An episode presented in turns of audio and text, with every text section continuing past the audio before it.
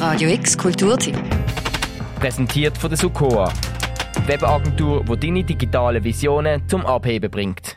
8 bis 10 Prozent der weltweiten Treibhausgasemissionen werden bei der Herstellung von Kleidung verursacht. Mehr als der Flug- und Schiffverkehr. Außerdem braucht Fast Fashion viel Wasser. Mehr als anderthalb Mal so viel wie das Fassungsvermögen vom Bodensee hat die Textilindustrie im Jahr 2015 gebraucht. Die mit Chemikalien verschmutzten Abwasser aus Textilfabriken werden in Flüsse geleitet. Viele Kleider bestehen aus Mikroplastik und es wird geschätzt, dass das Waschen von Kunstfaserkleidung ein Drittel von Mikroplastik im Meer ausmacht. Dazu kommt, dass die Müllberge wachsen, weil immer mehr Kleider nur sehr kurz oder nie getragen werden und die NäherInnen, meistens Frauen, die in Textilfabriken unter schlechten Arbeitsbedingungen und niedrigem Lohn arbeiten, sind Realität der Modewelt in der Gegenwart.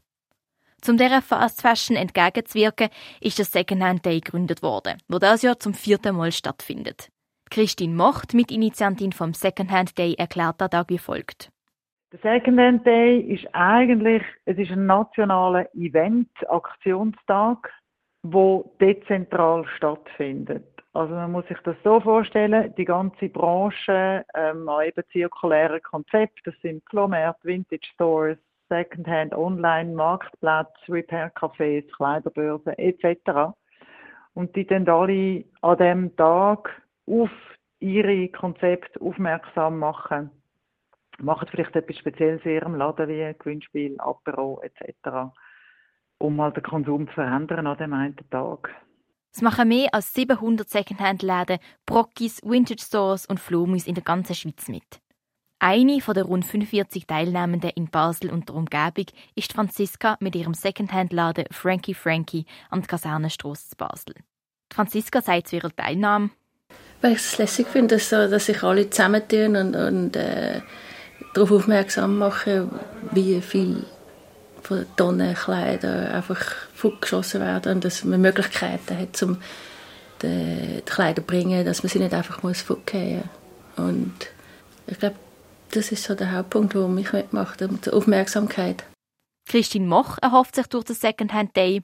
In erster Linie ein Umdenken. Kein kopfloses Konsumieren mehr, weg vom linearen Konsum, vielleicht auch weniger kaufen, obwohl man sich leisten kann. Einfach ein Bewusstsein dafür, dass was wir konsumieren, Ressourcen braucht, eben Wasser, Erdöl etc.